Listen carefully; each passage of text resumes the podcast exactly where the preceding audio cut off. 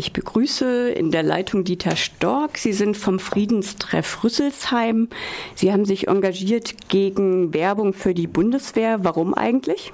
Äh, die Werbung für die Bundeswehr, da haben wir wie immer auf dem Hessentag zwei riesengroße Zelte der Bundeswehr stehen, äh, die äh, Musik mit kostenlosen Taxidiensten, mit technischen Geräten, wo die Dreijährigen davor stehen und noch gar nicht wissen, dass das Mordinstrumente sind, das verdunkelt dieses Fest in meinen Augen doch sehr.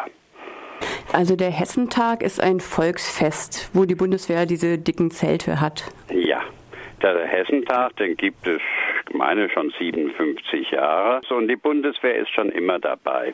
Dieses Jahr äh, hat es sich nochmal verschärft, äh, dadurch, dass die Bundeswehr ja jetzt im dritten Jahr den Tag der Bundeswehr als besonderen Fest- und Werbetag begeht. Und der findet normal in den Kasernen statt. Die Menschen müssen da hingehen. Dagegen auf dem Hessentag ist die einzige Situation, wo der Tag der Bundeswehr mitten auf dem Volksfest stattgefunden hat. Äh, das empfanden wir als eine besondere äh, Herausforderung und Frechheit. Und es gab da Aktionen gegen diese Bundeswehrzelte. Was ist denn passiert?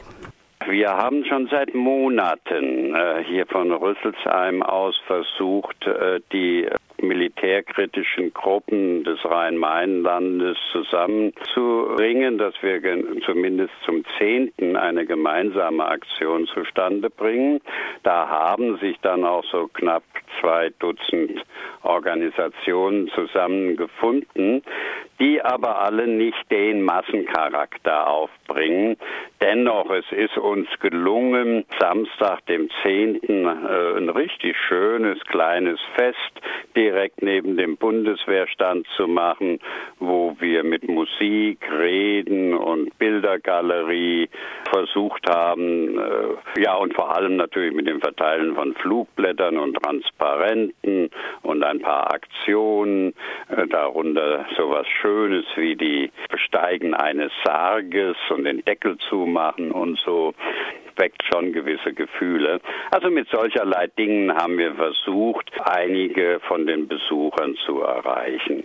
Ist schön, dass wir da sind, aber wirklich verändern tun wir in dieser äh, Größenordnung nichts.